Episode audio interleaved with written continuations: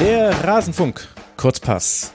Was ist los in La Liga, der Premier League, der Serie A und der Ligue 1? Diese Frage wollen wir heute beantworten in der Ligatur in diesem Rasenfunk Kurzpass Nummer 245.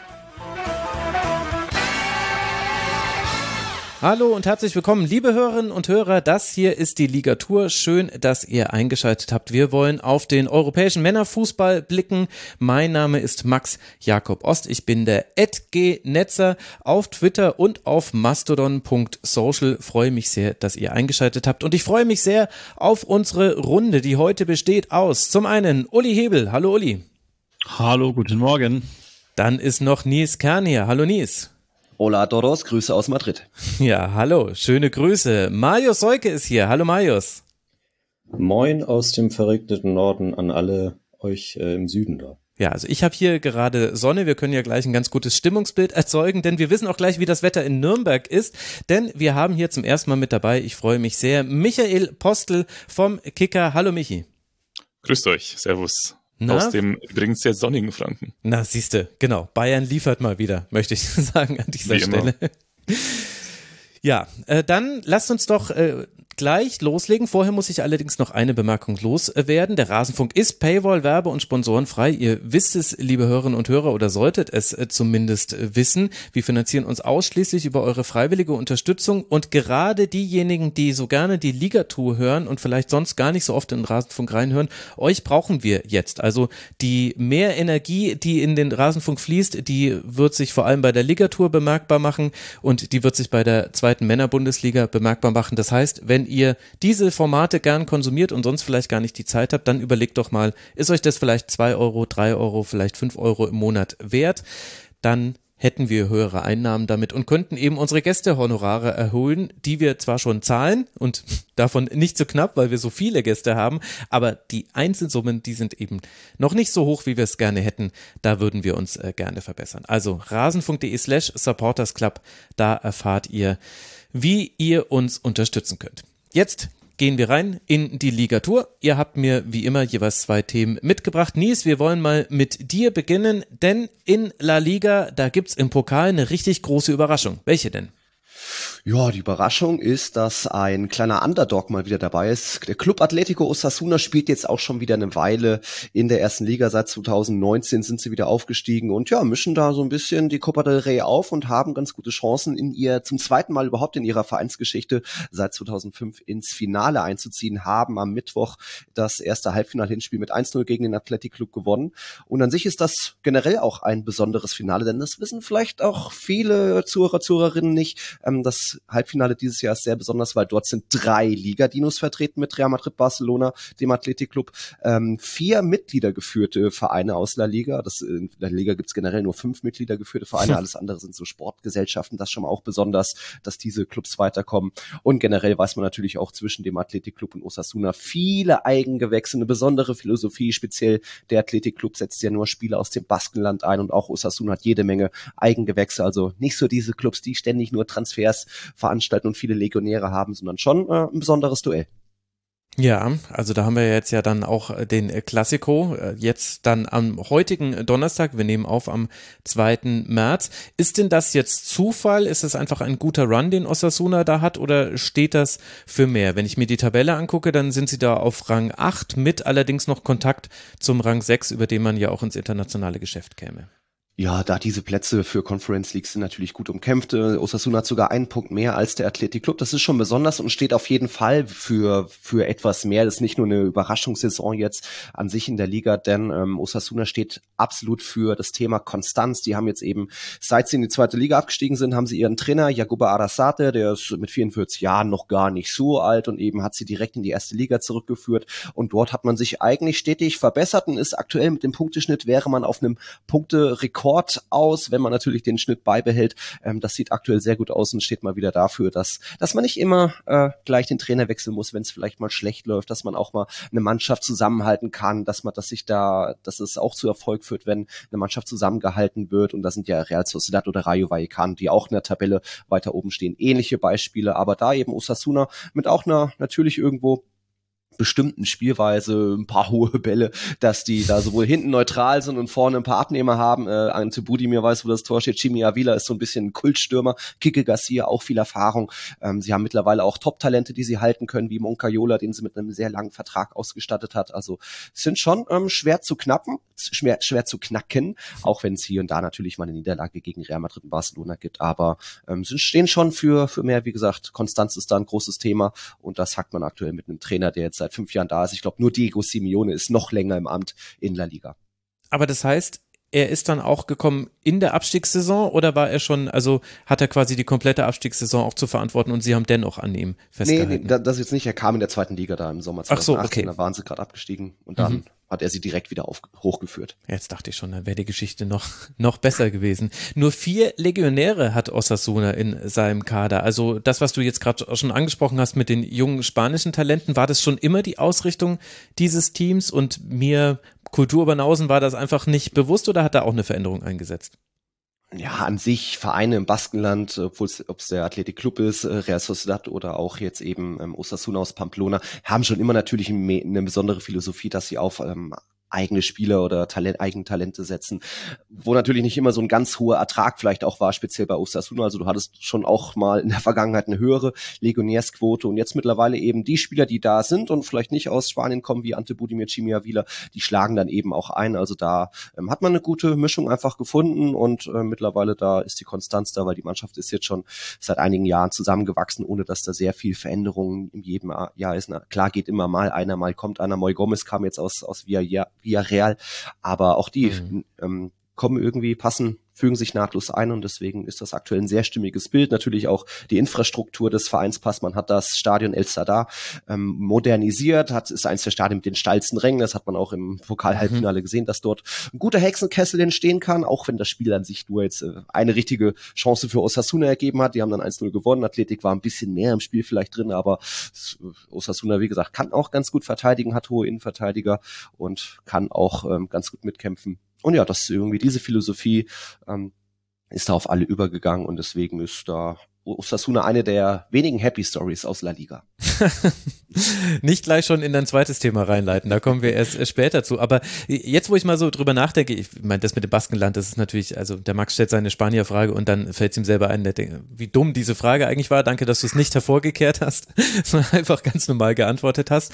Aber das ist ja wirklich eine Besonderheit der spanischen Liga. Ich habe mir die Frage gestellt, Marius, gibt es was Vergleichbares in der Serie A auch, dass es so Regionalvereine gibt, die dann, also es müssen ja nicht gleich so fast schon separatistische Tendenzen sein, weshalb man das macht, aber dass man eben so sehr auf äh, Italiener setzt? Äh, tatsächlich gab es das mal, als äh, Silvio Berlusconi bei der AC Monza eingestiegen ist. Mhm. Ähm, das hatte dann aber, glaube ich, äh, politisch ein bisschen andere Gründe. Also da wollte er dann irgendwie im Zweifel Wählerstimmen mit abgreifen, dass, dass man gesagt hat, okay, jetzt kommen nur noch Italiener und äh, keine Tätowierten und keine Bärtigen. Und das, das sind auch wirklich aber, die Wählerstimmen, die man gerne haben möchte. Ja, ja, ja. Und das ist dann ja relativ schnell auch wieder umgekehrt. Dann hat er Boateng geholt und Balotelli und äh, dann, dann war das, war das schon wieder vorbei. Äh, da wurde dann doch das, äh, das politische Kalkül dem sportlichen Erfolg untergeordnet. Aber nee, ansonsten ähm, ist die, die Serie A ja, glaube ich, eine der, der, Liga, der Top-Ligen mit den meisten ausländischen Spielern. Und klar gibt es einige, die setzen mehr auf die Jugend als andere, aber so sowas, was man mit, mit Athletik oder so vergleichen kann, das gibt es eigentlich nicht. Mhm. Premier League, Uli, muss ich wahrscheinlich gar nicht so wirklich fragen. Ich tue es jetzt pro forma. äh, nein, mir ist nichts bekannt dergleichen, also nicht mal in, im entferntesten. Es gab mal äh, Burnley, aber das war schon Deutschs eigener Einfall und fehlende Kassen, aber sonst ja, okay. Also, Nichts Ideologisches dahinter oder sowas. Also ich hätte jetzt auch Wolverhampton gelten lassen, aber halt quasi für portugiesischen Nachwuchs.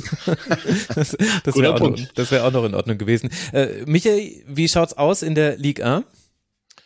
Also wirklich idealistisch ist da äh, wenig. Ähm, wir kommen ja nachher nochmal auf, auf Rennen zu sprechen. Ähm, da geht's schon darum, Talente aus, aus der Bretagne also quasi ähm, links oben im Sechseck ähm, dort Talente zu rekrutieren. Allerdings, äh, ist natürlich Clairefontaine ähm, nahe Paris, äh, dieses Leistungszentrum, mhm. unfassbar viele Talente in den letzten Jahr, 30 Jahren ausgebildet worden, so das Zentrum der, der Talentschmiede und ähm, da setzt man sehr auf die, ähm, auf die Jungs aus den Banlieues, aus den Vororten von Paris. Ähm, das klingt womöglich bisschen makaber, aber sie nutzen da diese, diese sozialen Strukturen, die ähm, in, diesen, in diesen Gebieten herrschen. Ähm, es ist natürlich eine sozial schwache Gegend. Ähm, ich, ich denke da an, also an das beste Beispiel ist natürlich Kilian Mbappé, der mhm. in diesen, in diesen Banlieue groß geworden ist. Und ähm, da gibt's dann eben wenig außer Fußball. Und ähm, da rekrutieren die Franzosen dann ihre Talente, hat aber weniger diesen ideologischen Hintergrund als, äh, als diesen, diese soziale Struktur, die da herrscht. Und ähm, äh, ja, dann schicken die die Jungs nach Clairefontaine, äh, haben da einmal im Jahr ihre, ihre Sichtungstrainings und dann kommen, glaube ich, 20, äh, 20 Talente, werden dann übernommen und mhm. äh, ja, werden dann geformt. Genau, werden ausgebildet, aber auch anders als in Deutschland. Das habe ich bei Tobi Escher in seinem neuen Buch gelesen, was Teams erfolgreich macht. Äh, da ist es ja so, dass die zwar dann in Clairefontaine ausgebildet werden, aber am Wochenende bei ihren Heimatvereinen noch genau. spielen. Also großer Unterschied zu den Nachwuchsleistungszentren, die einen immer rausziehen aus dem Heimatverein. Richtig. Aber wenn wir jetzt dann eh schon bei Frankreich sind, dann lass doch gleich mal über Rennen sprechen. Die hast du nämlich als eins von zwei Themen mitgebracht. Wenn ich die mir ansehe in der Tabelle, dann liegen die auf Rang 5. Damit spielt man international in der Ligue 1, haben zuletzt jetzt zweimal gewonnen, 46 Punkte.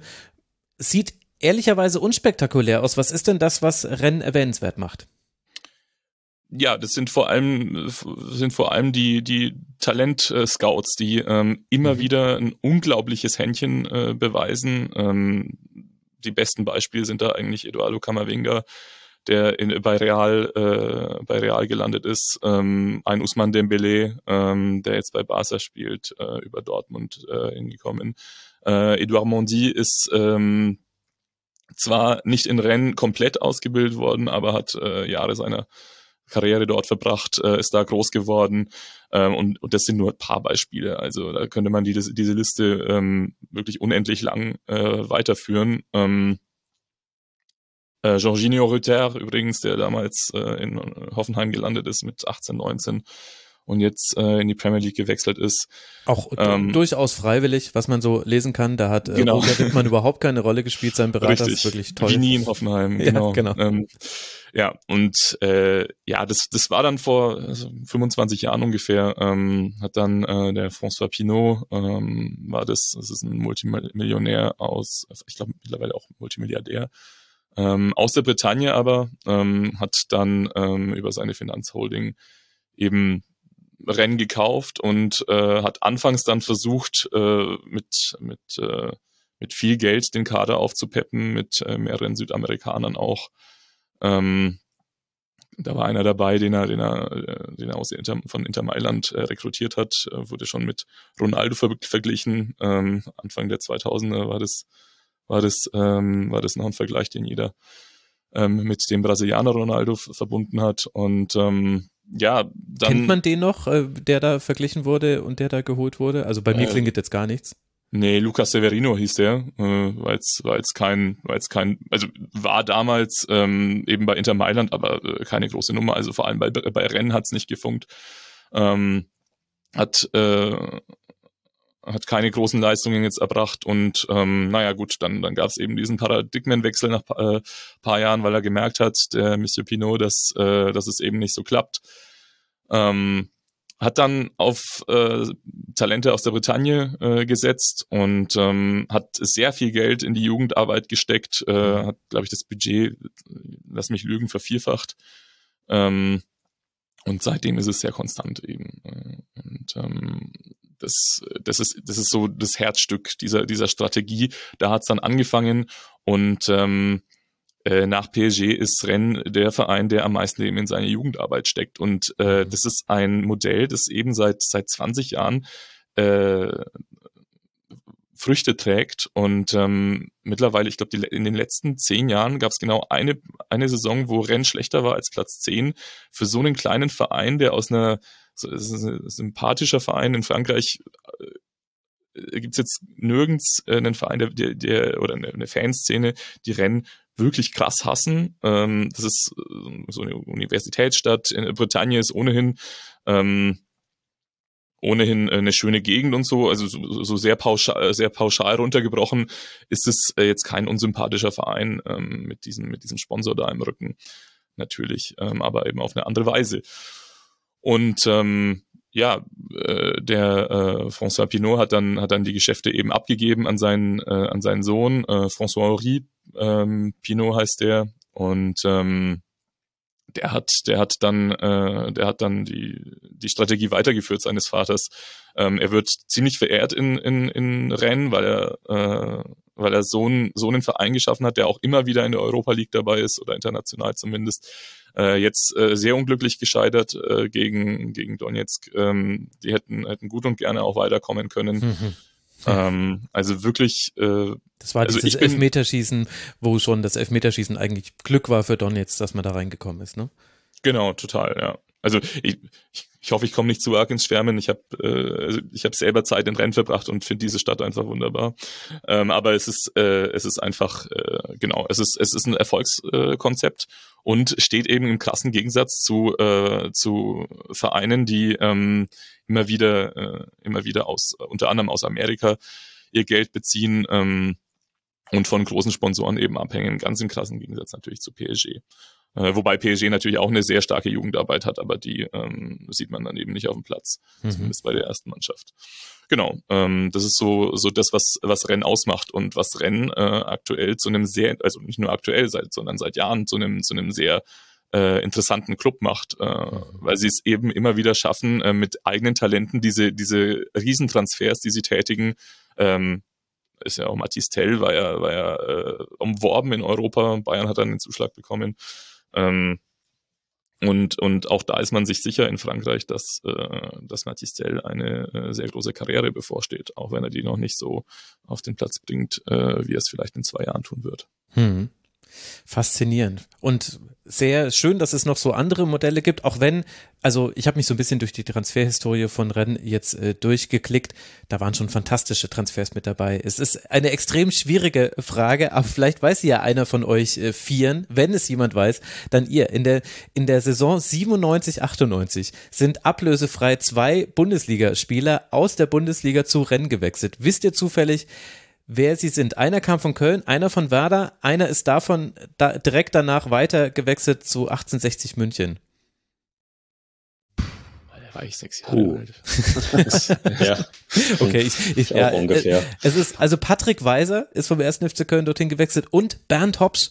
Bernd Hopsch ist damals von Werder zu Renn und dann erst zu 60. Diese Zwischenstation hätte ich im Leben nicht mehr hinbekommen. Ist auch die Frage, warum man das hinbekommen will, außer man macht den Doppelsechs-Podcast. Aber irgendwie kam ich an diesem Fakt nicht vorbei. Also Ren, äh, sehr schön, dass du uns da mal ein bisschen was zu erzählt hast. Dann lass uns mal in die Premier League äh, blicken. Uli, da hast du unter anderem mit Manchester United ein Thema mit dabei. Du hast mir gesagt, das ist ja fast schon zu langweilig und das stimmt, weil United ist jetzt quasi schon eine ganze Weile auf einer Erfolgswelle. Aber hier im Rasenfunk haben wir darüber noch nicht gesprochen. Das letzte Mal, dass wir über United gesprochen haben, da war noch alles schlecht und jetzt ist ja alles gut und man hat unter anderem Barca rausgehauen in der Europa League. Was ist denn da in der Zwischenzeit passiert? Der erste Titel ist, äh, ist eingekehrt und das heißt bei United immer, dass man denkt, man sei auf dem Weg in die richtige Richtung und ich denke das auch, ehrlich gesagt, dass, dass die Richtung auf alle Fälle die komplett richtige ist. Jetzt ist noch die Frage, wie, wie nachhaltig kann das alles sein, aber ähm, am Sonntag haben sie den EFL Cup gewonnen, also English Football League Cup ist vergleichbar mit dem Ligapokal. Ich mag die Übersetzung Ligapokal ins Deutsche aber nicht, weil sie nicht ganz genau ist. Deswegen bleibe ich bei EFL Cup und mhm. das ist das erste Silber, das es im Jahr zu gewinnen gibt. Äh, eigentlich auch im, im Fußballjahr, weil ich Community Shield immer nicht mitzähle und da haben sie jetzt am Sonntag das Finale gegen Newcastle United recht souverän am Ende dann doch gewonnen und ähm, haben jetzt Silber mal wieder nach sechs Jahren in der Vitrine stehen. Das ist ja die eine Sache. Das andere ist ja aber vielleicht auch so ein bisschen der Ausblick in der Liga, oder? Also United hat sich vorgerobbt bis auf Rang 3, hat gerade acht komfortable Punkte Vorsprung auf einen Nicht-Champions League-Platz. Früher wäre das eine Selbstverständlichkeit gewesen, aber genau darum geht es ja auch. Plus jenseits von irgendwelchen Katar-Investments, die da noch anstehen, aber das ist vielleicht dann Thema für, äh, für am Ende des Segments, äh, scheint ja auch ansonsten da eine Ruhe eingekehrt zu sein, die untypisch ist für die letzten Jahre von United. Ja, total. Also es, ist, es gibt jemanden, der die sportliche Richtung vorgibt. Das ist der Trainer. Es gibt jemanden, der sie unterstützt. Das ist der Director of Football, den es hier jahrelang einfach gar nicht gab bei United. Und äh, alle entsprechend, vielleicht hängt das auch zusammen, ich gehe fast davon aus, alle Transfers funktionieren, die gemacht werden, sei es jetzt äh, die im Sommer, die, die ja noch dann Permanent Deals sind, oder aber jetzt im Winter, also Slide Deals nochmal gab, die beide funktionieren, Wechhorst und Sabitzer. Und ähm, auch Ten Hag, der alles im Griff zu haben scheint, ist beliebt im Umfeld, sowohl bei Fans als auch Medien und gibt die spielerische Richtung vor, die auch nicht immer die gleiche sein muss. Und das funktioniert insofern auch gut, dass die Punkte kommen einerseits und zum anderen, dass man sehr glaubwürdig Leistung vermitteln kann. Also egal was, was Ten Hag da taktisch einzieht, es scheint von den Spielern angenommen zu werden. Zumindest äh, besagen das die Leistungen, entsprechend dann die Ergebnisse und deswegen hat man eine Art von Ruhe, die, an die kann ich mich auch lange nicht erinnern. Okay, also wir haben Transfers, die funktionieren, wir haben Director of Football, wir haben einen erfolgreichen Trainer oder einen Trainer, der beliebt ist zumindest. Hat sich denn an der Spielweise von United auch was getan? Ja, hat sich schon. Also im Vergleich zum, zur letzten Saison ist es sehr viel ausgewogener. Also bei Ole Gunnar Solskjaer, mit Verlaub, war es ja eigentlich nur Kontern. Bei Ralf Rangnick war es ähm, am Anfang eine Art etwas Druck ausüben, dann kontern, umschalten, also so light, light, light, wie wir es in Deutschland von Leipzig kennen und äh, am Ende war es dann einfach nur noch Chaos, weil niemand mehr mitgezogen hat. Und jetzt ist es inzwischen so, dass es spielerische Elemente gibt, äh, teilweise auch Elemente aus dem alten Ajax-Fußball. Sie spielen im Mittelfeld Mann gegen Mann beispielsweise, versuchen schon von hinten raus sauber rauszukombinieren mit einem super spielstarken Lisandro Martinez, den glaube ich muss man nochmal besonders hervorheben, der ziemlich sicher wahrscheinlich der, der beste spielende Verteidiger in der Premier League gerade ist. Und da gibt es eine ganze Menge von Leuten, die in Frage kämen, aber der ist einfach sehr, sehr stark. Und dann gibt's verschiedene Elemente, die Ten Hag eingezäumt hat. Also wenn ihr euch mal zurückerinnert an, an ganz zu Beginn der Saison, da gab es diese äh, hohe Niederlage gegen Brighton, als alle schon dachten, um Himmels Willen, Ten Hag überlebt es auch nur äh, ein paar Tage. Da gab es schon den Spitznamen Eric Ten Month, weil es eh nicht länger aushalten würde im Job. Das ist ja fast Rasenfunkniveau, das ist kein Kompliment. Ich finde ich finde das gut. und äh, dann hat er aber Ten Hag, und das liebe ich sehr an Fußballtrainern, das festgestellt, dass das noch nicht so funktioniert, wie er sich das vorstellt. Also, dass er wirklich über den Platz verteilt, eins gegen eins spielt, dass er äh, total ins Pressing geht und hat ähm, eine Sicherheitsvariante eingezogen und hat äh, die, der Mannschaft das gelassen, worin sie sich wohlfühlt, nämlich das Kontern, hat sich eigentlich ähm, kontinuierlich ein paar Meter zurückgezogen, ähm, auf dem Platz immer mal wieder dann neuere Elemente eingearbeitet, aber erstmal so eine Art pragmatisches Sicherheitssystem eingezogen, das voll funktioniert hat, das ihm geholfen hat, dass die Spieler ihm glaubten. Und so hat man dann auch langsam angefangen, Punkte zu holen, war ja ganz lange das einzige Team, das Arsenal schlagen konnte. Mhm und äh, hat dann im Verlauf aber jetzt der Saison immer mal wieder was anderes probiert. Auch das funktioniert und er selber hat jetzt auch nochmal klar gemacht nach dem Sonntag, ja, das hängt zusammen. Also wir haben den ersten Titel, das gibt mir zusätzlich Sicherheit innerhalb der Truppe und die merken, all das, was ich ihnen sage, dass sie tun sollen, wenn sie es tun, funktioniert's. Und auch das hilft natürlich dazu, dass da ein gewisses Vertrauen in ihnen weiter wächst. Hast du da eigentlich selber dran geglaubt? Ähm, ich, ich hatte Manchester äh, United äh, mittlerweile schon schon fast fast abgeschrieben irgendwie, weil weil da äh, jeder Trainer dann dran verzweifelt ist an diesem Kader irgendwie. Und dann haben sie immer wie immer wieder krasse Spieler geholt und ähm, ich dachte mir, ja, es muss doch jetzt mal funktionieren und so.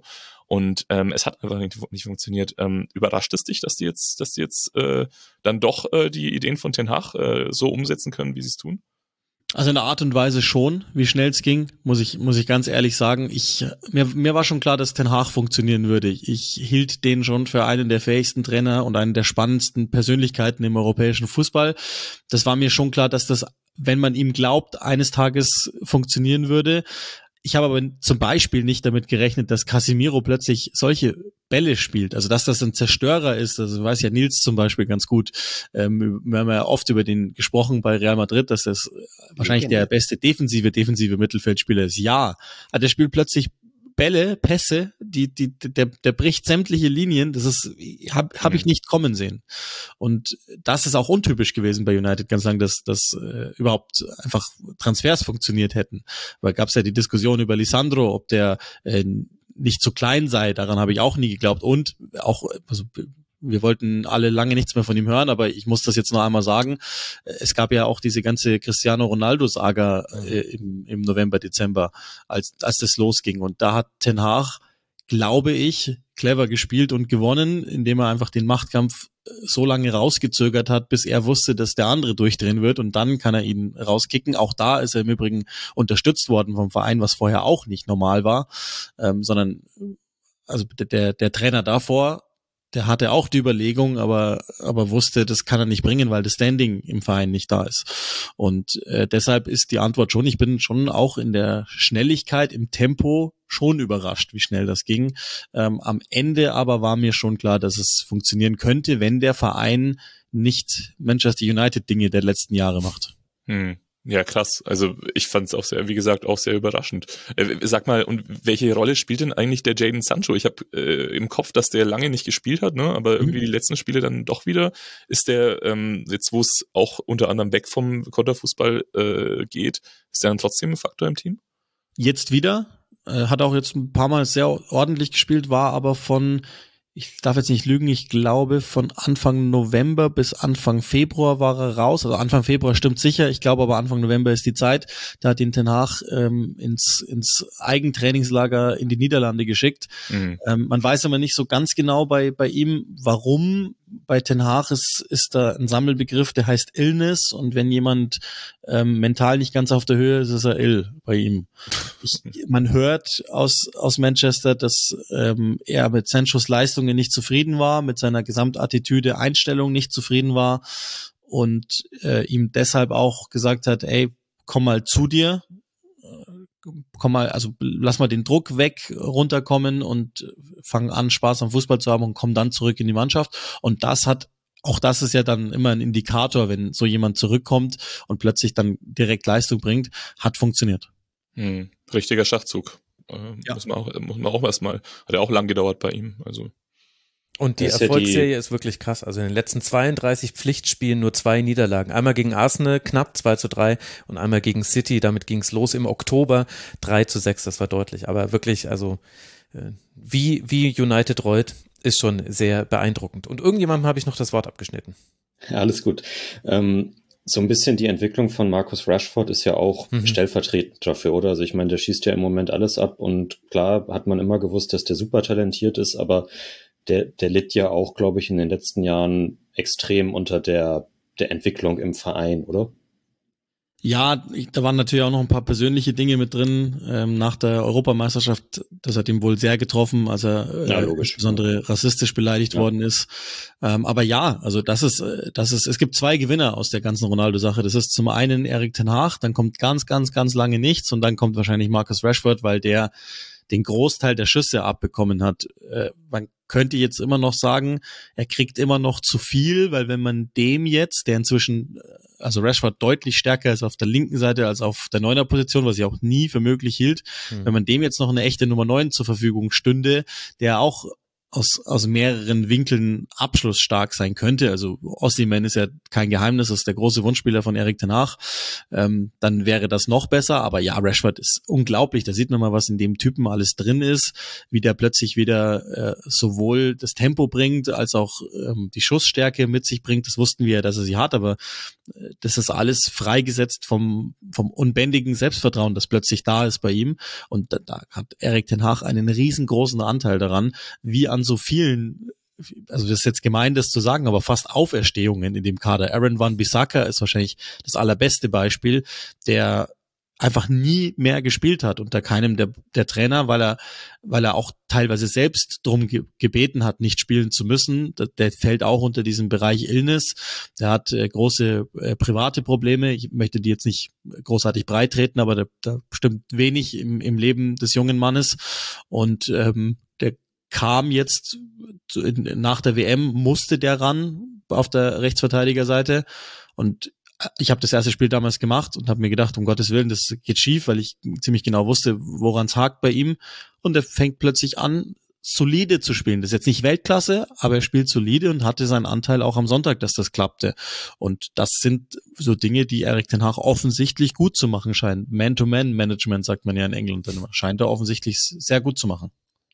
Und das unterscheidet ja vielleicht die Großen von den ganz großen Trainern. Wir sind gespannt, wie es da weitergeht. Die Zahlen zu Markus Rashfords neuem Erfolg will ich euch noch kurz nachliefern, liebe Hörerinnen und Hörer. In 39 Pflichtspielen 25 Tore und 7 Assists, also 32 Torbeteiligungen in 39 Spielen. Das ist mal Aquötsche, das kann sich sehen lassen, wie der Hesse bestimmt nicht so sagen würde wie ich, aber es war zumindest der Versuch. Und jetzt haben wir es geschafft, so viel über Sportliches zu reden. Katar können wir jetzt nicht mehr machen, aber äh, da wird es vielleicht auch nochmal was Längeres geben im Rasenfunk, wenn eine Entscheidung da ist. Vorher ist es viel Spekulation, das hatten wir bei Chelsea letztes Jahr auch schon. Warten wir erstmal ab, was da kommt und schauen wir stattdessen mal in die Serie A. Wir haben Marius gerade schon gehört, jetzt darf er auch mal länger erzählen.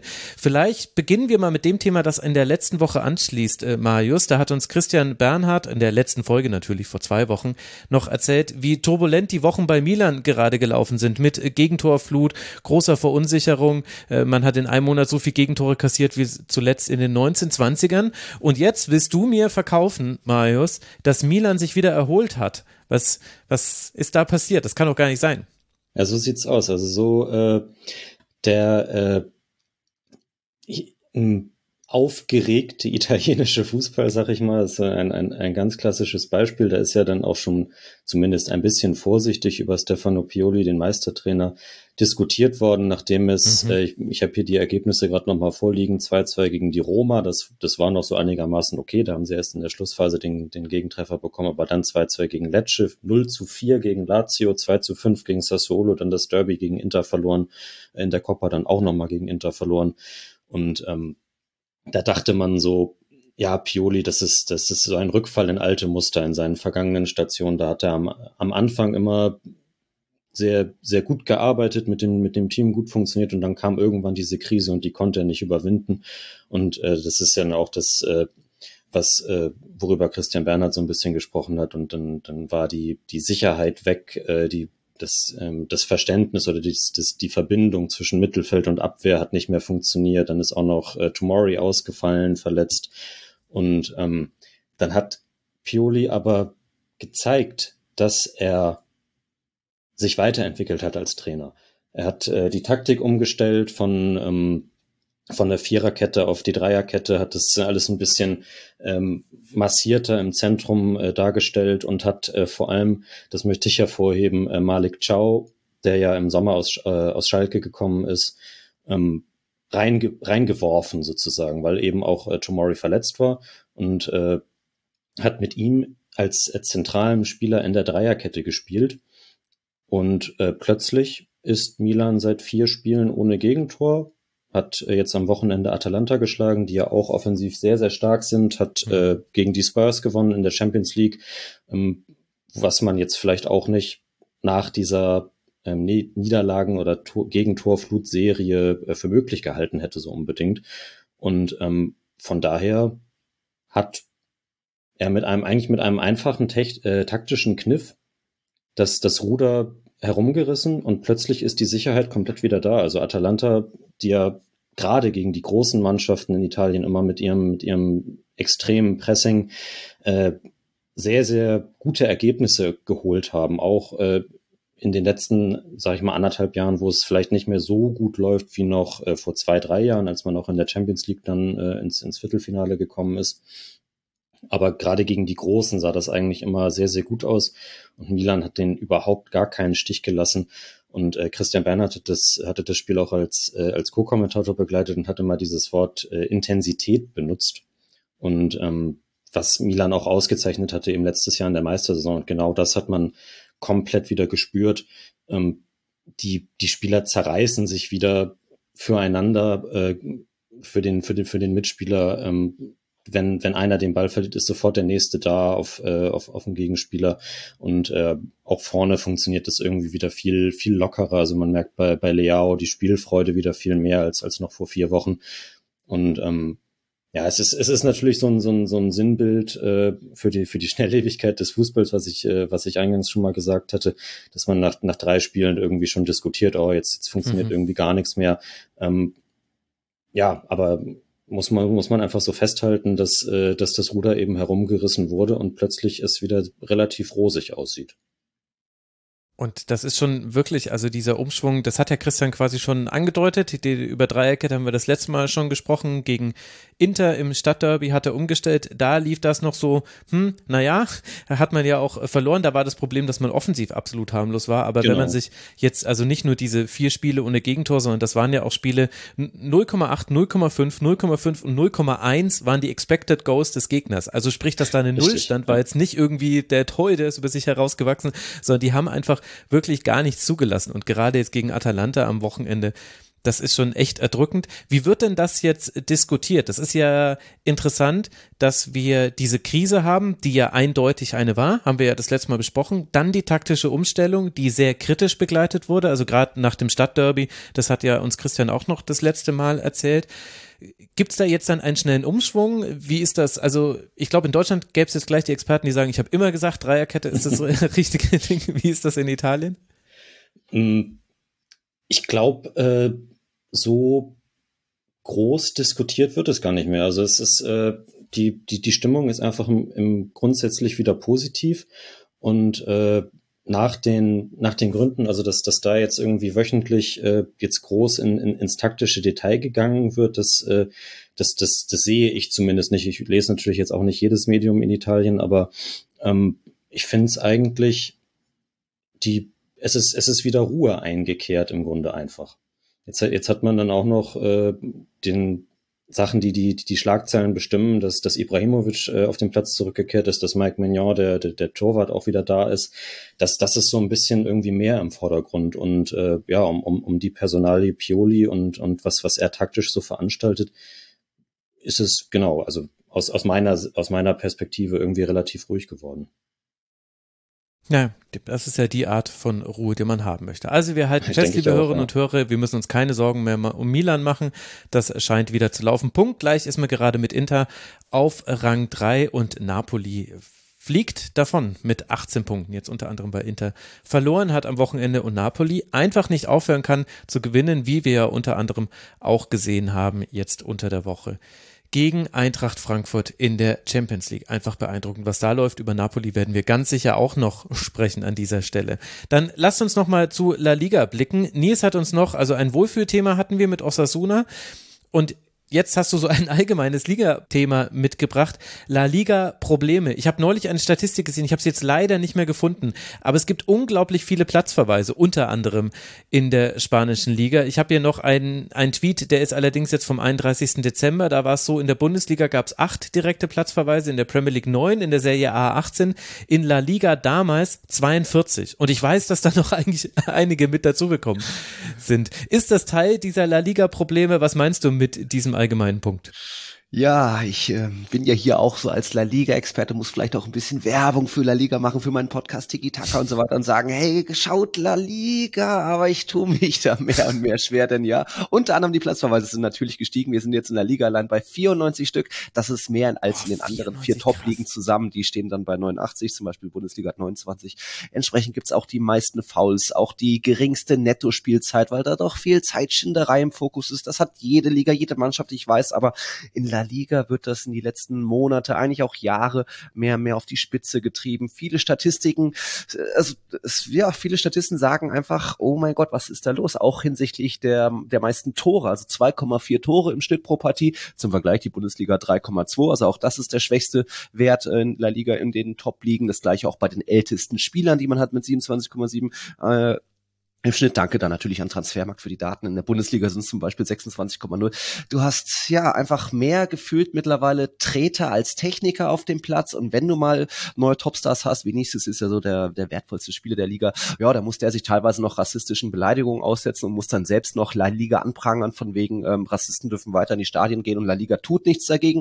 Danach hat dann La Liga doch ein bisschen was gezeigt oder der Verband zumindest, was sie dagegen tun und dass sie jetzt die Maßnahmen erhöht haben mit Mitarbeitern, die bei riskanten Spielen Spielen vor Ort sind, um mehr aufzudecken. Und da gab es jetzt schon ein paar ähm, Geldstrafen auch gegen einzelne Fans, die in Mallorca waren oder in Valladolid. Also äh, viele, viele Sachen, die einfach nicht so schön sind in der Liga, die irgendwie die letzten Jahre, seitdem auch natürlich viele Topstars gegangen sind, ob das Neymar, Messi, Ramos, Cristiano und viele andere waren, ähm, die, ja, wo, wo man sich schwer tut, dann die Spiele einzuschalten, weil einfach auch das Entertainment-Paket mit wenigen Toren und wenig Spielzeit und viele Fouls und Karten ähm, überschaubar ist.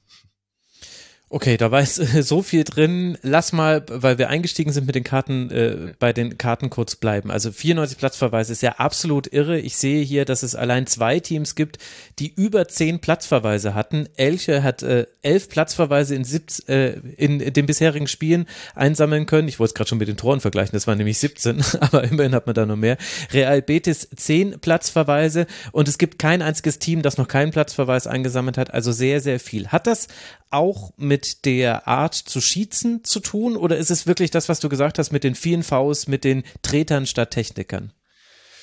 Es ist natürlich ein bisschen eine Mischung von beiden. Ähm, Fouls und Karten gehören dazu, aber es ist schon ganz, ganz offensichtlich sehr extrem in der Liga und man hat natürlich, ich glaube, jeder schimpft in seiner Liga so, oh, wir haben echt keine guten Schiedsrichter, aber gefühlt ist es wirklich so, dass in La Liga ähm, nicht unbedingt vielleicht die, die Schiedsrichter die beste Ausbildung, Qualifikation genossen haben. Oder da kommt jetzt natürlich noch ein anderes Thema dazu, dass in den letzten Jahren nicht unbedingt immer die besten Schiedsrichter befordert wurden. Es gab ja jetzt einen Schiedsrichter-Eklat, einen Skandal, mhm. dass eben der FC Barcelona von 2001 bis 2018 ähm, ein dem damaligen bis 2018 Vizepräsidenten des Schiedsrichterkomitees sieben Millionen Euro überwiesen hat für Schiedsrichterberatung. Ähm, das ist an sich nicht verwerflich. Ich glaube, das hat jeder Verein, um sich irgendwie für, auf gewisse Schiedsrichter vorzubereiten. Nur eben damalige Trainer wie Ernesto Valverde, Tata Martino wussten gar nichts von dieser Leistung. Also das schon mal sehr dubios und diese Person war dann eben verantwortlich für gewisse Schiedsrichterbeförderungen. Wer darf erste Liga, wer darf zweite Liga pfeifen, wer kriegt mal ein Pokalfinale.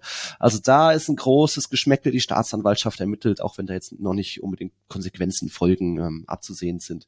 Aber ja, es ist nicht nur das Schiedsrichterthema, sondern auch gefühlt viele, ja, mehr, mehr Trainer Schiedsrichter, als Techniker, das ist so meine, meine Aussage mittlerweile, weil man eben auch mehr auf einen, ja, man holt sich dann eher lieber einen, einen Alster, Papo Gomez, als auf eigene Talente auch zu setzen. Auch da ist es sehr überschaubar in der Liga, dass da einfach, wenn dann mal überhaupt Talente kommen, dann werden sie, ja, gehen sie nach England und wenn sie dann nicht sind, dann kommen sie zurück. Brian Gil, Sergio Reguilon, Ferran Torres sind zurück, wohingegen Spieler, die einschlagen, wie irgendwie ein Rodri bei Manchester City, die bleiben dann eher. Also da wird, wird auch ganz gut abgekauft, wenn mal was Gutes bei La Liga rumkommt. Ähm, ist einfach generell keine, keine gute Entwicklung mit den Schiedsrichtern, mit wenig Talenten, mit dann eben auch finanziell angeschlagenen Vereinen, die schnell eher mal ja, einen erfahrenen Spieler ausleihen, um irgendwie das 0 zu 0 zu halten und notfalls äh, einem wertvollen Spieler wie Petri, wie Vinicius wehtun, Hauptsache das Spiel zerstören. Ähm, ja, was nicht so schön ist. Wie war denn das äh, vorher äh, in Spanien? Vor der Saison war, glaube ich, gab es eine Ansage auch an die Schiedsrichter, ähm, hatte ich so im Hinterkopf irgendwie, ähm, dass äh, unter anderem auch schlechtes Benehmen und, und so gegenüber den, den Schiris, ähm, gerade auch von der Bank, glaube ich, mehr geahndet werden soll. Äh, das, äh, stimmt es oder hat, ist das ein Faktor da? Ähm, Ob es diese Aussage gab, weiß ich jetzt nicht mehr, aber gefühlt fallen auch da viele Karten Richtung Karten, die jetzt da gar nicht unbedingt in diese Statistik einfließen. Also die elf Platzverweise bei Elche und zehn bei Betis sind jetzt eher rein auf die Spieler, die auf dem Platz waren.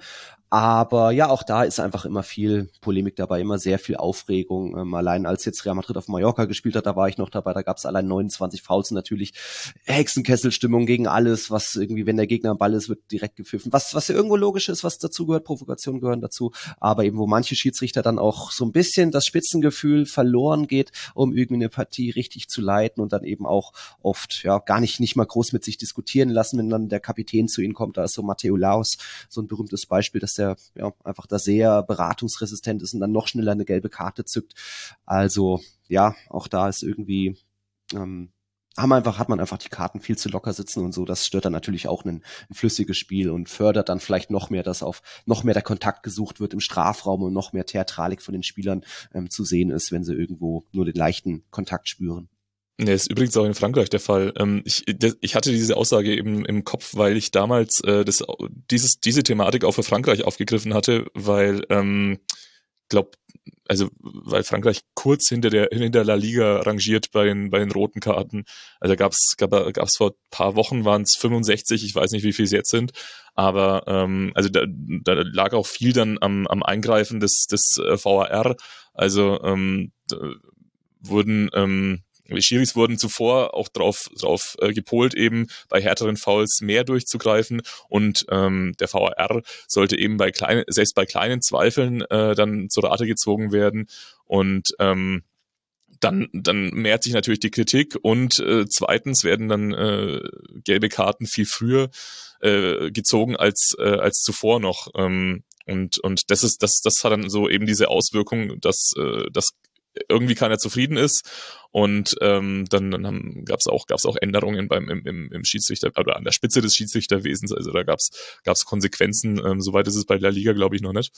Aber ähm, scheint ja, dann auch ein bisschen, bisschen anders zu sein. Oder? Vielleicht gibt es da die Konsequenzen jetzt aus anderen Gründen, wenn man das mit den sieben Millionen Euro und was da vielleicht ja auch noch von anderen gezahlt wurde, ist zumindest interessant, äh, wie sich Real verhält. Das könnte man mit dem Problem mit dem Verband beschreiben, wie sich Real verhält, könnte aber auch andere Gründe haben. Also äh, ich, ich werde mal einen Artikel von Sid Lowe aus dem Guardian verlinken in den Shownotes, liebe Hörerinnen und Hörer. Ich finde, er hat das äh, sehr, sehr gut zusammengefasst, wie viele Fragen einfach offen noch mhm. sind, ohne dass man da jetzt vorverurteilen muss und welchen Gesamteindruck das macht.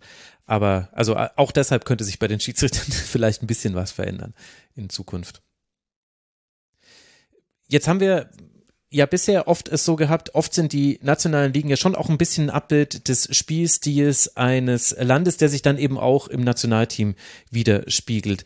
Würdest du denn sagen, das läuft jetzt auseinander? Denn mir wäre das jetzt bei dem, sowohl beim Männer- als auch beim Frauennationalteam ist mir das noch nicht aufgefallen, dass viel getreten wird und gerade die Frauen spielen einen ganz fantastischen Fußball es ist jetzt nicht das Zeichen für einen größeren Trend, sondern wahrscheinlich eher so eine Bestandsaufnahme, dass es aktuell von der Spielkultur her ein bisschen weniger schön ist? Ja, man, man setzt halt doch eher aktuell auf den schnellen Erfolg, viele Leihspieler, viele erfahrene Spieler und irgendwie nicht das Risiko eingehen, auf Talent zu setzen.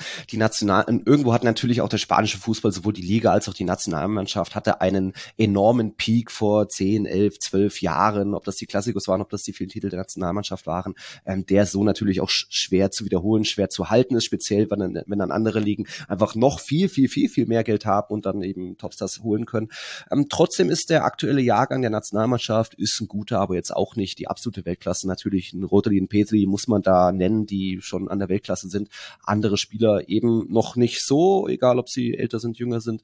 Ähm, Frauenfußball ist nochmal was anderes. Der boomt äh, durchaus in Spanien und zieht viele Fans an und ist dann eben auch so, weil er noch bezahlbarer ist. Auch das ist ein La Liga Problem, dass ich meine, jetzt ist äh, Donnerstagabend das Klassiko, da gehen die Preise von 100 bis 100 bis 410 Euro im Bernabeu, im Camp Nou wird es genauso sein und das ist dann eben auch bei bei anderen Vereinen und Stadien so egal, wer da spielt, ähm, dass sich Männerfußball nicht mehr jeder leisten kann, dass es mehr auf Touristen gesetzt wird, aber ähm, die sportliche Entwicklung ähm, würde ich schon sagen, dass das keine gute ist, weil man eben, wie gesagt, wenig auf Talente setzt, dass die Ausbildung da auch ja nicht vielleicht nicht so ist, wie das in anderen Ligen der Fall ist, ohne dass ich da jetzt ein konkretes Beispiel nennen kann, weil einfach viel zu wenig durchkommt. Und wie gesagt, wenn mal was Gutes da ist, wird es gleich wieder aufgekauft und was sich gut ist, hält sich dann in der Premier League und ansonsten wird es wieder abgestoßen, wie in Ferran Torres oder, oder jetzt auch äh, Guedisch, äh, auch wenn er Portugiesisch ist, ist ja auch schon wieder ähm, von den Wolverhampton weg, weggewechselt. Also La Liga kann gute Spieler bildet kaum noch aus und kann dann gute Spieler kaum noch halten und deswegen hat man aktuell so den Eindruck, da sind mehr Treter als Techniker unterwegs und die, die besonders guten Spieler wie ein Vinicius werden dann selbst noch rassistisch beleidigt und haben dann wenig Gründe, irgendwie überhaupt in der Liga zu bleiben. Auch wenn da jetzt noch keine, äh, wenn das Vinicius jetzt so noch nicht geäußert hat. Aber es, wie gesagt, es sind viele Wolken über der Liga und ich tue mich schwer, das äh, mich da äh, euphorisch zu äußern über die Liga. Aber ich werde eben auch oft gefragt, was ist da los in der Liga? Wie, wie konnte mhm. das sein? Vor, vor einigen Jahren die Klassikos waren der Oberhammer und generell der Meisterschaftskampf. Auch dieses Jahr ist es ein spannender Kampf, aber irgendwie, ähm, ja, ist es nicht mehr so wie vor einigen Jahren. Ich sehe ich seh da irgendwie viele Parallelen zu, zur Entwicklung der Serie A in der, so sag ich mal, der Mitte der 2010er ähm, überalterte Kader, wenig Jugendspieler, äh, Rassismus in Stadien, unattraktive Spielweise und so natürlich auch äh, teilweise immer klischeebehaftet und überspitzt dargestellt, aber mh, hm, unangenehm auf jeden Fall. Also das, äh, das, das, das macht gerade Flashbacks bei mir. Mhm. Ja, ja, vor allem es sind halt so viele, so viele Themen und auch Themen, die, also zum Teil sind sie genuin sportliche Themen, zum anderen aber eben der Rassismus gegen Vinicius äh, zum Beispiel, das ist, äh, der äußert sich im Fußball, kommt aber eigentlich aus der Gesellschaft und ist aber dennoch etwas, was man nicht kleinreden darf. Und da fand ich jetzt, da ist jetzt neulich ein, der Anfang eines Artikels, ich glaube, vom Guardian rumgegangen, in dem äh, Roberto Carlos zitiert wurde, der 1997 äh, auch schon rassistisch beleidigt wurde, sich dagegen geäußert hat. Und dann sagt äh, der Spieler von Barcelona danach, naja, der redet halt sehr viel, der redet vielleicht ein bisschen zu viel, er kennt unsere Fans nicht und er war hier nicht lang genug, um äh, sich dazu äußern zu dürfen. Und dieser Mann, der das gesagt hat, war Pep Guardiola. Das ist natürlich auch die bittere Pointe dieses Einstiegs in den Text von Barca, damals, äh, damals äh, Gegenspieler ja quasi von Roberto Carlos, wenn auch nicht direkt auf dem Feld. Und ohne dass man jetzt so einzelne Aussagen überbewerten muss, zeigt es, aber wie tiefgreifend diese Probleme sind, nicht nur in Deutschland haben wir das, das haben wir eben auch in Spanien und das macht es dann so besonders schwierig und und etwas ähnliches, jetzt kann man überhaupt nicht vergleichen, aber ich möchte nur quasi zeigen, wie komplex die Situation ist.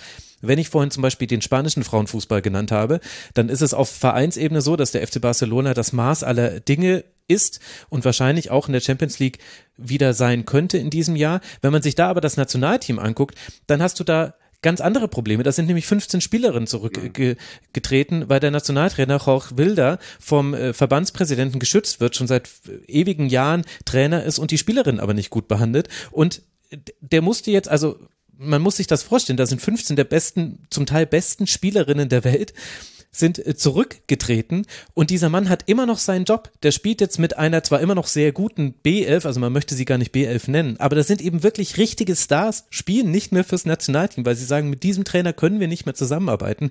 Also wie komplex die Probleme sind und da habe ich jetzt noch gar nicht Super League Klage gegen La Liga und vor dem EU-Gericht und so weiter und so fort. Also da sind sehr, sehr viele Dinge, die gerade ineinander greifen. Und äh, Marius, wenn du das so sagst, ich habe ehrlicherweise auch, was das Spielerische angeht, auch so leichte Flashbacks und habe so das Gefühl, in La Liga gibt es gerade so ein komplexes Zusammenspiel aus ganz vielen Problemen, die sich sowieso nicht schnell lösen lassen. Aber es, es geht irgendwann auch wieder bergauf. Also das, das merke ich ja gerade in Italien. dass, äh, auch, auch wenn das, das Jugendproblem natürlich noch nicht gelöst ist ähm, und das Rassismusproblem sowieso nicht. Aber äh, ansonsten macht es, macht es aktuell ja wieder sehr viel Spaß und das, das passiert dann in Spanien bestimmt auch. Also Nils, da äh, musst du nicht zu pessimistisch langfristig sein, glaube ich. Hoffe ich es gibt ja auch international dann immer mal noch Zwischenerfolge. wie Real hat die, hat die Europa League gewonnen, Real Madrid die Champions League. Aber allein da der Blick, Atletico war Vierter in der Gruppenphase, Barca ist jetzt auch ausgeschieden. Äh, ja, und es ist, ist, auch zwischen den Verbänden, also Ligaverband und äh, Nationalverband gibt es auch immer viele öffentliche Streits. Das sind zwei Streithähne, Rubiales und Tebas, die da sich öffentlich immer wieder so eine Schlammschlacht liefern. Also ich könnte ja noch mehr auf, auflisten über die Preise. Über die späten Anschlusszeiten, die Copa del Rey Halbfinal-Rückspiele sind beide um 22 Uhr. Es ist, ja, danke, Marius. Ich hoffe auch, dass es besser wird und bestimmt. Ja, danke, Marius. Äh, schön, dass du dich hier so positiv eingebracht hast. Wollen wir dann über den Abstiegskampf in der Serie A direkt sprechen? das, so, so das als, als kurioses und vielleicht so halbwegs lustiges Thema hinten dran, das, äh, das, das passt dann ja. Oder vielleicht ist es auch traurig, das können wir dann ja bewerten. Ja, ich weiß es gar nicht genau, wie du das äh, jetzt meinst. Also der Abstiegskampf, wenn man sich die Tabelle anschaut, dann sieht er ehrlicherweise gar nicht so spannend aus. Wir sehen Sampdoria, da haben wir schon mal drüber gesprochen, immer noch Tabellenletzter, elf Punkte, Cremonese Cremonese 12 Punkte, Verona dann 17 Punkte und dann gibt es schon eine Drei-Punkte-Lücke zu Spezia und Salernitana hat dann schon äh, 7 Punkte Vorsprung. Dennoch sehe ich da ein grünes W, was hier bei Huscourt bedeutet, Cremonese hat gewonnen. Ist das vielleicht ein guter Einstieg in dieses Thema? Das ist ein sehr guter Einstieg und äh, auch ein äh, alles, alles, was da unten äh, im Abstiegskampf schlecht ist, sozusagen, das äh, das, das macht vielleicht dieses, diese, diese, dieses positive Erlebnis in Cremonese weg. Erstmal äh, vorangestellt, die sind ja auch ins äh, Halbfinale der Coppa Italia eingezogen gegen die Roma, gegen Mourinhos Mannschaft. Und jetzt am äh, Dienstagabend haben sie auch nach im, im, am 24. Spieltag ihren ersten Sieg in der Serie A geholt. Und ähm, es war der erste seit, was hatte ich geguckt, Ende Mai 1996, weil sie natürlich auch in der Zwischenzeit nicht in der Serie A gespielt haben. Mm, aber tatsächlich, äh, ja, ist, ist, ist da jetzt sozusagen die Euphorie wieder groß, auch, äh, auch wenn es immer noch acht Punkte Rückstand auf äh, Spezia äh, sind, die gerade den Trainer gewechselt haben und selbst auch irgendwie relativ stark in der Krise sind. Also man, ich glaube, man erhofft sich dadurch jetzt ein, bisschen wieder was. Wir haben das ja letztes Jahr, ich glaube, darüber hatte ich auch äh, hier in der Ligatour gesprochen, bei eben bei Salernitana gesehen, die in der äh, zweiten Saisonhälfte eine unglaubliche Serie hingelegt ja. haben mhm. und danach, ich glaube, die hatten sieben Punkte oder so nach den ersten 20 Spielen und sind dann nicht abgestiegen am Ende. Und ähm, auf so einen Effekt hofft man in, äh, in Cremona natürlich jetzt auch. Aber gibt's denn da irgendwelche sportlichen Gründe für? Also wenn ich mir diesen Einzug ins Halbfinale der Coppa Italia angucke, also 2-1 gegen Roma gewonnen, im Achtelfinale 2-2 gegen Napoli dann im Elfmeterschießen gewonnen, also das war schon sehr gut, aber das können ja auch, da kriegt, kommt man ja manchmal in so einen Lauf rein und du hast es ja jetzt auch schon so ein bisschen eingeordnet, wie lange man nicht mehr gewonnen hat. Hat sich auch was verändert, deiner Meinung nach? Es gab tatsächlich auch einen Trainerwechsel, der ist jetzt aber auch schon ein paar Wochen her. Da hat man mit äh, Davide Balladini einen ganz erfahrenen Mann für den Abstiegskampf geholt. Und äh, eigentlich war es bei, bei Cremona schon die, oder bei Cremonese die, äh, die ganze Saison schon so, dass man teilweise relativ gut mitgespielt hat, sich aber dann am Ende nie belohnt hat. Also ich finde, die, die die machen eigentlich schon Spaß äh, anzugucken. Also die stellen sich nicht komplett hinten rein, die gehen ziemlich giftig äh, rauf und versuchen dann auch nach vorne zu spielen, haben dann mit, mit Dessers zum Beispiel auch einen guten Stürmer da vorne drin.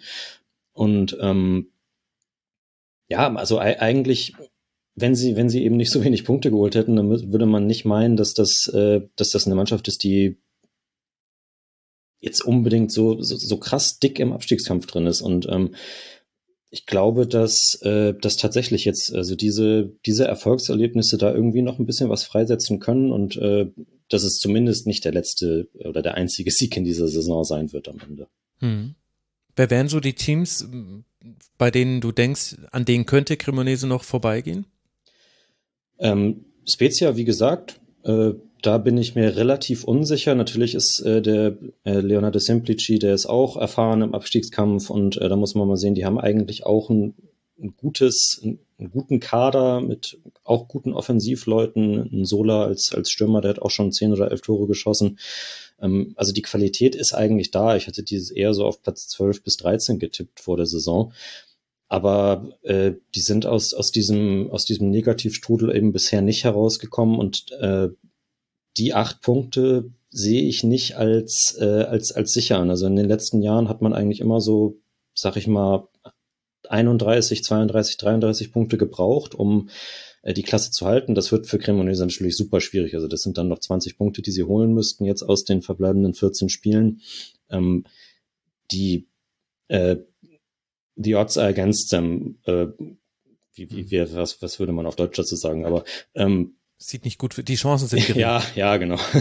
ähm, aber ja, ich, also ich meine, warum nicht, wenn die jetzt vielleicht noch in den in, aus den nächsten zwei drei Spielen irgendwie noch so so sechs sieben Punkte holen, womöglich. Ich habe gerade nicht äh, nicht auf dem Schirm, wer die nächsten Gegner sind, aber ey, die haben ja auch die Roma geschlagen, also warum nicht? Also dann ist man, dann wäre man, wenn Spezia eben die Punkte nicht holt, wäre man da relativ äh, dicht dran und ähm, Hellas als 18. jetzt mit 17 Punkten ist zwar eigentlich auch von der individuellen Qualität her besser besetzt, aber kriegt das halt auch eigentlich die ganze Saison schon nicht, äh, nicht vernünftig aufs Feld, hatten jetzt auch gerade eine zumindest solidere Phase, wo sie nicht jedes Spiel verloren haben, aber ähm, nachhaltig in die Erfolgsspur sind sie, das macht ja auch der, der, der Punktestand deutlich, ähm, eben nicht gekommen und äh, also Spezia und Hellas abzufangen, ist auf jeden Fall kein Ding der Unmöglichkeit. Mhm. Also gegen Hellas spielt man noch zu Hause am 32. Spieltag. Ansonsten sind die nächsten Gegner jetzt Sassuolo, Florenz und Monza. Und dass man ja, das die Roma, ist auf jeden Fall nicht, nicht ja. unmöglich. Genau. Und dass man die Roma zweimal besiegt hat, das wird äh, José Mourinho sicherlich ganz stoisch zur Kenntnis äh, genommen haben, dass er zweimal mit 1 zu 2 unterliegt. Ich habe heute Morgen gelesen, er war wohl beim U14 Derby der Roma gegen Lazio und äh, es ist da negativ aufgefallen. Also das äh, hing ihm wohl noch nach. weil er zu viel sich beschwert hat, oder wie? Ja, genau. Also er hat, äh, er hat gesagt, die Spieler sollen Zeit schinden, um zu gewinnen, offenbar und, und, und solche Sachen. Also. wie diese übermotivierten Fußballväter, das ist ja fürchterlich. Ja. Ein bisschen Gut. Pöbeln noch von außen, super. Äh, andererseits auch relatable auf eine Art und Weise, aber vielleicht nicht die, die man haben möchte. Naja, bleiben wir beim Abstiegskampf. Ich weiß nicht, ob das jetzt zu ungerecht war. Wir wollen über West Ham sprechen in der Premier League. Die hat uns Uli noch als zweites Thema mitbekommen. Wie, wie viel Abstiegskampf ist West Ham? Zwei Punkte Vorsprung hat man aktuell. Mhm, mittendrin, äh, würde ich sagen. Das ist äh, der Klassiker im Rasenfunk, Bemessungsgrundlage, glaube ich, die man ansetzen muss bei, bei West Ham im Vergleich zu den letzten beiden Jahren, insbesondere mhm. in denen sie ja krass überperformt haben. Also zumindest habe ich das immer gedacht. Und diese Saison bestätigt das durchaus auch. Und äh, es läuft wenig zusammen bei den Hammers und deshalb sind die voll unten drin. Das Witzige ist nur das, jedes Mal, letztes Wochenende war es wieder soweit, wenn sie dann gegen einen direkten Konkurrenten spielen und es dann heißt, so jetzt wird's richtig eng für David Moyes und wenn er das nicht gewinnt, dann sitzt er zur Disposition, dann gewinnt er. Und dann zeigen sie auch mal wieder, was sie grundsätzlich können aber halt viel, viel zu wenig, viel zu selten. Das ist so, aber auch ein Thema, das so, so transparent muss ich sein. Ähm, ich ich habe dann schon gedacht, in einem positiven und einem, sagen wir mal, negativen Thema eher. Und ähm, die negativen Themen, Southampton ist ja jetzt inzwischen Stammgast in der Ligatur gewesen. Das ist, mhm. das ist wahrscheinlich langweilig. Leeds United mit neuem Trainer. Da kann man noch nicht so richtig viel dazu sagen, jetzt nachdem es jetzt ja eineinhalb Spiele waren, also ein Pokalspiel, das ich nicht überbewerten will, ein Ligaspiel. Ähm, und auch das ist, glaube ich, hier diskutiert worden. Daher habe ich mal West Ham mitgebracht. Ja, finde ich auch super, denn der Blick auf den Abstiegskampf generell ist ja sehr interessant. Du hast ja gerade den Trainerwechsel in Leeds schon angesprochen, das haben ja vielleicht auch die Hörerinnen und Hörer mitbekommen. Die haben eben 22 Punkte, West Ham zur Erinnerung nochmal 23, Everton 21, Bournemouth 21 und wenn wir nach oben gucken, sind Wolverhampton die Wanderers mit 24 und Leicester mit 24 jetzt auch nicht so weit weg und man könnte sogar noch weiter hochgehen. Also es ist sehr eng da hinten drin und es stehen eben so manche Namen mit dabei, mit denen jetzt nicht zu rechnen war. West Ham, äh, sicherlich auch Everton, bei allem, was da schiefgelaufen ist, dass man nur 21 Punkte hat, ist natürlich trotzdem mehr als nur ärgerlich. Was glaubst du, wer hat da unten gerade die besten Karten und um wen müsste man sich Sorgen machen? Also das ist immer so, ich habe bei, bei Leicester, glaube ich, ist, ist die, ist die äh, Qualität im Kader zu gut, die, die habe ich nicht mehr drin. Also die beiden mit 24 Punkten, die würde ich allein schon deshalb rausnehmen, auch bei okay. den Wolves ist das gleiche, die sind qualitativ zu hochwertig. Und dann muss ich es eigentlich von hinten her rechnen immer. Southampton ist, die machen mir richtig Angst so wie die spielen. Das ist, ähm, da gab es jetzt unter dem neuen Trainer, der jetzt inzwischen fix ist, also Rumseis hat jetzt zumindest mal das Mandat bekommen bis zum Saisonende. Das sah ein Spiel lang, ja, sagen wir mal, okay aus, bestenfalls okay. Das war auch nicht gut. Ähm, aber sie haben zumindest nichts zugelassen und haben dann vorne irgendwas reingemurmelt. Das war okay, aber um die habe ich richtig Angst. Bournemouth, glaube ich, grundsätzlich, auch wenn die haben ja auch einen neuen Besitzer, haben nochmal ordentlich investiert im Winter und das sind ja, ein, zwei interessante Spieler dabei, aber aus meiner Sicht jetzt keine totalen Soforthilfen. Auch um die habe ich Angst. Also das sind die zwei, die ich fast sicher als Abstiegskandidaten habe. Und dann wird's halt die große Frage. Everton hat jetzt mit John Deitch einen neuen Trainer, der, glaube ich, sehr, sehr gut dahin passt, äh, soweit irgendwann mal irgendwas zusammengepasst hat bei Everton. Da, da ist so ein Ist gleich noch dahinter. Bei Leeds bin ich mir auch nicht so ganz sicher, auch wenn ich die Trainerverpflichtung mit Javi Gracia jetzt mag äh, einer, der eher mal erstmal das Zentrum zusperrt und nicht Hauruck spielt wie, wie Jesse Marsch. Ich mag das grundsätzlich, aber ich fürchte, einen von den beiden wird's erwischen, weil ähm, und da sind wir dann wieder bei West Ham, weil West Ham am Ende immer noch zu leicht, nicht, nicht sehr viel, aber leicht zu gut ist. A, was die individuelle Qualität betrifft und B, was zumindest den, den spielerischen, also spielerisch darf man ihn nicht nennen, aber was den Plan betrifft, den, den David Moyes hat, den die Mannschaft kennt zuallermeist und in der Regel auch umsetzt. Also das Problem ist gar nicht so sehr, dass sie nicht tun, was er will, sondern es ist deutlich zurückgegangen in Sachen Effizienz. Da waren sie in den letzten Jahren so krass drüber, dass sie in dieser Saison merken, wenn sie mal leicht drunter sind. Sie sind gar nicht deutlich unter den Expected Goals, aber leicht drunter, weil Chancenverwertung nicht so gut und weil vor allen Dingen die Flanken, die essentiell sind fürs Spiel der Hammers, nicht genau kommen, nicht verwertet werden können in der Folge, gibt's auch keine zweiten Bälle. Und so einfach ist es dann manchmal schon zu erklären, warum es nicht läuft, weil die Werte, läuferisch etc. sind, sind alle ziemlich gleich. Auch die Pressingwerte, alles ziemlich gleich in den Vorsaisons, aber da krankt's. Ja, und vielleicht auch so ein bisschen generell an der Ausrichtung, weil wenn du sagst, die Expected Goals, die sind ungefähr pari pari, also das, was man statistisch gesehen hätte machen sollen, hat man auch gemacht, dann würde ich sagen, naja, aber 23 Tore aus 24 Spielen sind ja dann auch wirklich nicht viel. Nee, also sie sind schon in den Expected Goals deutlich drunter, wenn man es so, jetzt in okay. dieser Saison vergleicht. Ich habe jetzt gemeint in den in den Vorsaisons. Ach so, Entschuldigung, okay, falsch verstanden. Ähm, okay. Alles, vielleicht habe ich es auch einfach nur komisch nee, ausgedrückt nee. in einer allgemein sehr langen Antwort, wie mir aufgefallen ist. Äh, es, auf, es, auf, eine gar nicht so lange Frage und gar nicht so komplexe Frage. Aber so ist es manchmal.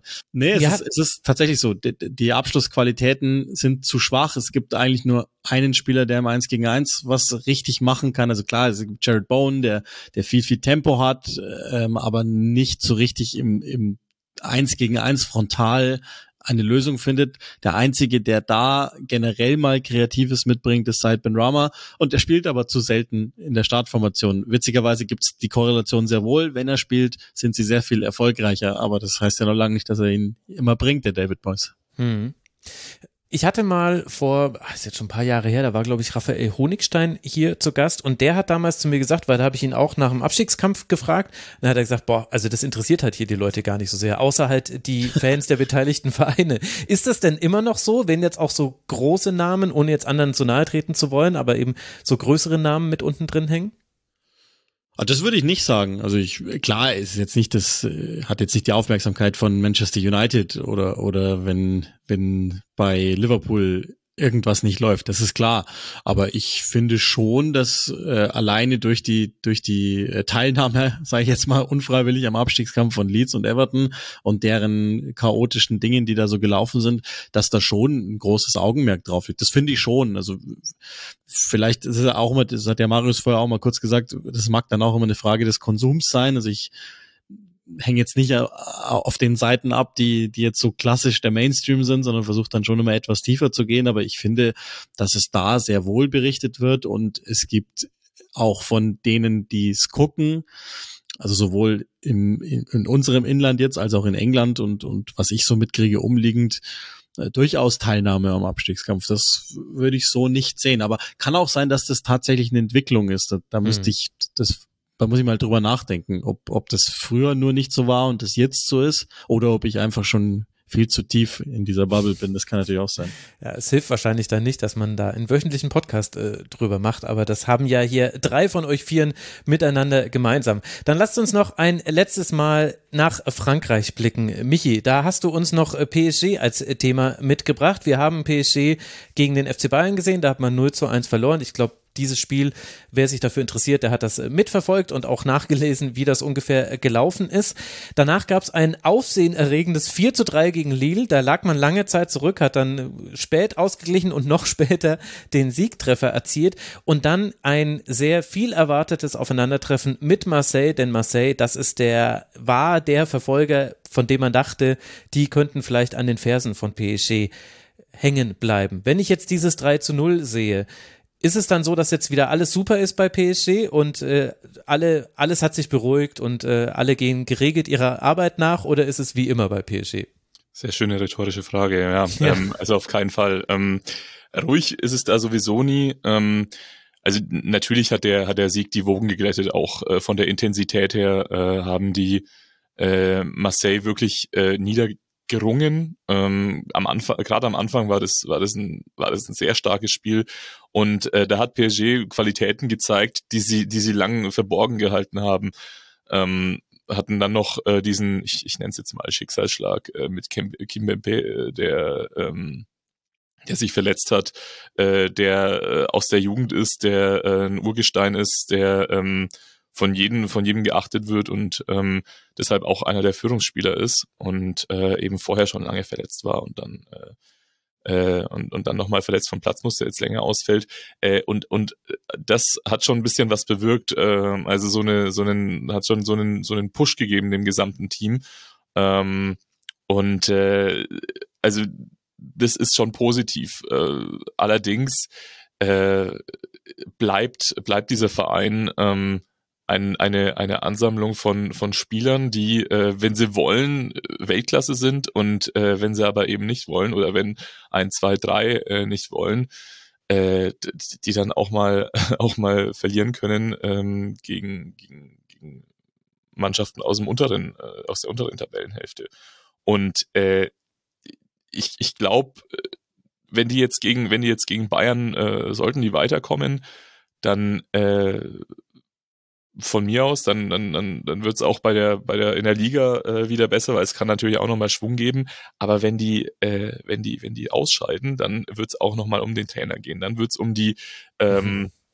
um die Offensivreihe gehen, dann äh, wird es um äh, vor allem um die um die Ausrichtung gehen. Ähm, es, es äh, drängt sich jetzt gerade die Frage auf, äh, wie wie spielt man denn gegen Bayern? Äh, spielt man mit einer Dreierkette hinten und zwei offensiven Außen, äh, obwohl Kim Pempe mhm. ausfällt und dann äh, dann natürlich äh, ein Innenverteidiger ran muss, den man mit äh, mit Milan Skriniar gern gehabt hätte, schon seit einem Jahr, ähm, der aber nicht gekommen ist und man dann eben einen ein, ein Talent äh, einsetzen muss. Oder opfert man einen aus der äh, offensiven Dreierreihe, äh, was was eigentlich unmöglich ist, weil das äh, das hat schon der ähm, äh, Maurizio Pochettino versucht und mhm. äh, da ging es da ging's schief. Also da, äh, bei Neymar und bei Messi äh, wird sich das nicht mehr getraut ähm, und bei Mbappé schon gleich an. Aber wird denn Neymar spielen können? Weil gegen Marseille zum Beispiel haben sie ja quasi mit so einem äh, 3-5-2 gespielt mit Mbappé und Messi vorne drin und wenn ich mir einfach nur, ich habe das Spiel nicht gesehen, aber ich sehe hier 1 zu 0 Mbappé nach Vorlage Messi, 2 zu 0 Messi nach Vorlage Mbappé, 3 zu 0 Mbappé nach Vorlage Messi und Messi hat auch noch einen Aluminiumtreffer mit dabei gehabt. Also es scheint jetzt nicht so schlecht funktioniert zu haben. Genau, richtig. Bei dem Spiel auf keinen Fall, ähm, aber es gab eben auch die Spiele davor. Äh, mhm. Seit der Winterpause haben die haben die keine gute Bilanz gehabt. Äh, das das war äh, meiner Ansicht nach äh, das, das erste Spiel, wo sie wirklich äh, vollumfänglich überzeugt haben und wo natürlich sind die die besten Freunde, wenn sie dann wenn wenn wenn sie dann gut sind, wenn sie dann natürlich auch motiviert sind gegen so ein Team. Äh, und in, im Pokal gab es eben die Niederlage dann. Ne? Äh, also im, im, im Pokal sind sie gegen äh, OM rausgef äh, rausgeflogen und ähm, äh, da hatte sich dann ganz plötzlich keiner mehr lieb. Das ist, das ist halt ein sehr schwankendes Konstrukt äh, da bei PSG und ähm, äh, das, äh, ja, mündet dann eben in, in, in einer Bilanz, äh, die die dann so eine Tabellenkonstellation äh, wie vor paar Wochen noch äh, herstellt, äh, wo PSG keine acht Punkte, ich glaube aktuell haben sie acht Punkte Vorsprung. Mhm, genau, ja. Ähm, also da hatten sie hatten sie zeitweise auch mal nur zwei äh, Vorsprung und äh, dann war Monaco äh, auf den Fersen, dann war teilweise Lens auf den Fersen. Lens hat sie ja auch geschlagen ähm, Lens, die, die, die keiner auf dem Zettel hatte oder wenige vor der, vor der Saison. Und ähm, ja, da hat, da haben viele gehofft, dass das äh, sowas wie mit Lille vor ein paar Jahren passiert, dass, dass irgendjemand ihnen den Rang auf, abläuft. Und Marseille war äh, da schon ähm, die Mannschaft, die äh, das am ehesten hätte tun können. Aber jetzt mit acht Punkten Vorsprung, naja, äh, viel wird da wahrscheinlich nicht mehr passieren. Da gibt's ja wirklich erstaunliche Parallelen zu Bayern, aber das will ich jetzt nicht überstrapazieren, vor allem weil wir bei Bayern noch nicht wissen, ob die es wieder schaffen, sich einen Vorsprung herauszuspielen. Den genau. haben sie nämlich jetzt gerade nicht. Was ist denn so dein Gefühl mit Blick auf dieses Rückspiel? Was erwartest du? Boah, äh, das ist das ist sehr schwer zu sagen. Ähm, also äh, lass äh, PSG ein ein Tor machen ähm, und äh, alles läuft gut, äh, oder lass die nächste Remontada äh, passieren und ähm, dann schlägt Bayern wieder zurück. Äh, weil dieses Gebilde bei PSG durch äh, eine Erschütterung eben äh, zum Einsturz gebracht werden kann, was man im Herbst noch nicht äh, gedacht hatte, weil sie da sehr stark performt haben. Ein Neymar schien in der Spur zu sein, der zu Medienterminen, äh, wie es vorher noch nicht gemacht hatte, durchweg, äh, durchweg äh, pünktlich kam ähm, ein Messi, der sich integriert hat äh, und ähm, ein Mbappé, der sich mit einverstanden hat äh, weil er jetzt einen, einen äh, unfassbar hochdotierten Vertrag in der Tasche hatte. Naja, und äh, dieser, dies, das ging eben verloren und deswegen glaube ich immer noch nicht, dass dieser Kader, äh, dass dieser Kader äh, ausgewogen genug ist, um allem standzuhalten. Äh, ich tippe darauf, dass ähm, das PSG weiterkommt. Hm. Äh, aber das, aber das, das, das steht auf ganz wackeligen Füßen. Das ist, das ist jetzt ein Tipp, äh, aber weil ich eben weiß, wie in Anführungszeichen leicht es ist, diese Mannschaft aus dem Konzept zu bringen, boah, ganz schwer zu sagen. Es ist, es ist fast 50-50, aber ich würde jetzt mal sagen 55 hm. zu, zu äh, 45 für PSG trotz der Hinspielniederlage. Am Mittwoch, also nächsten Mittwoch, den 8. März, wird das Rückspiel steigen. Wenn ich mir etwas wünschen könnte, dann wäre es ein Shootout zwischen Erik Maxim Choupo-Moting und Juan Bernat. Und äh, wäre dann einfach. Und Uli Hoeneß. genau. Ja, Uli Hoeneß wird dann schon auch teilnehmen. Da wird dann schon der Sohn den richtigen äh, Querschnitt machen. Der Sohn produziert ja auch die Bilder. Wenn ich das mir richtig gemerkt habe, ist es ja in der Champions League so, dass die Rechteinhaber die Bilder produzieren. Aber bevor ich mich da jetzt weiter aufs Glatteis bewege, eine abschließende Frage an euch alle vier und dann seid ihr entlassen. Du darfst dann gleich loslegen, Michi. Welches Spiel jetzt in der Liga, ich will jetzt nicht äh, PSG gegen Bayern hören, am Wochenende ist in deiner Meinung nach besonders bemerkenswert und sollte man sich vielleicht nachverfolgen? In, in, in meiner Liga? Also in mhm. Frankreich? Also in Frankreich, ja. Äh, ja, ganz klar, da drin gegen Olympique Marseille. Ähm, die spielen am Sonntagabend. Ähm, und äh, da geht's dann, also Rennen ist aktuell, boah, ich meine, sech, fünf oder sechs Punkte hinter Marseille als Fünfter. Marseille ist Zweiter. Also da ähm, können die heranrücken und ähm, auch an Lens und Monaco, die noch davor stehen. Und äh, spielerisch wird es total interessant. Hm. Das, das kann man sich angucken in der Ligue A. Marius, in der Serie A, welches äh, Match to watch gibt es da? Ich würde äh, zwei auf jeden Fall empfehlen und das ist natürlich äh, nominell äh, schon allein damit begründet. Am Freitagabend empfängt Napoli Lazio und äh, Napoli kann man sich im Moment einfach immer geben. Mhm. Äh, Uli hatte ja vorhin schon einmal Osimen angesprochen und dass das United einen Stürmer braucht, der aus, aus jeder Position Traumtore oder Tore erzielen kann. Osimen kann das und äh, macht auch Traumtore aus, aus den spitzesten Winkeln. Und äh, am Sonntagabend empfängt die Roma Juve das wird sicherlich nicht das attraktivste Fußballspiel, aber da äh, steckt natürlich sehr viel drin und äh, sehr viel Emotionen und ich glaube, das, das kann man sich dann auch ganz gut geben. Mhm. Uli, was äh, wartet auf uns in der Premier League? Also ich kann natürlich nur eins nennen, Arsenal gegen Bournemouth, weil der Kommentator sensationell ist. Nee, im Ernst, also ich glaube, Liverpool United ist schon, ist schon heiß und ich freue mich persönlich auch sehr auf äh, Montagabend Brentford gegen Fulham. Ah, das ist einmal, einmal der obvious äh, Tipp und einmal dann noch der Feinschmecker, der Gourmet-Tipp. Sehr schön. Und dann, ja gut, Nies, muss ich dich überhaupt fragen, ob wir uns was angucken sollen in der Liga? Doch, Vorhin doch, klang doch. ja alles so, das Gen nicht.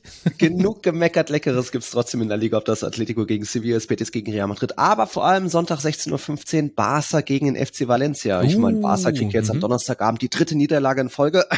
Mal schauen. Und der FC Valencia, neuer Trainer Ruben Baracha hat das erste Spiel verloren, dann zu Hause gewonnen. Also dort ist ein mhm. bisschen die Hoffnung zurück. Sie sind ja noch auf Abstiegsplatz und deswegen wird das, glaube ich, ein besonderes, auch kampfvolles Duell Barca gegen Valencia am Sonntagnachmittag.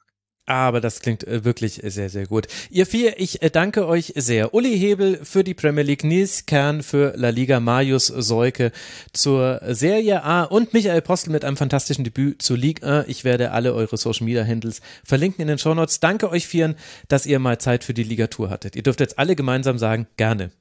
Gerne. gerne. gerne. Gott, jetzt fühle ich mich wie so ein Lehrer, der morgens begrüßt wird. Naja, egal. Ich danke auch euch, lieben Hörerinnen und Hörern, für eure Aufmerksamkeit. Wenn ihr es nicht mitbekommen habt, letzten Donnerstag ist ein Kurzpass zur zweiten Männerbundesliga erschienen und es wird jetzt dann die Rasenfunk-Schlusskonferenz Nummer 400 geben. Die nehme ich am Sonntagabend auf und am Montagabend nehme ich dann den nächsten Kurzpass zur Frauenbundesliga auf. Es wird durchgeballert im Rasenfunk, wie ihr es nicht anders verdient habt. Danke für eure Aufmerksamkeit. Bitte unterstützt uns rasenfunk.de slash supportersclub Club ist die Adresse der Wahl und dann hören wir uns bald hier wieder. Bleibt gesund. Ciao.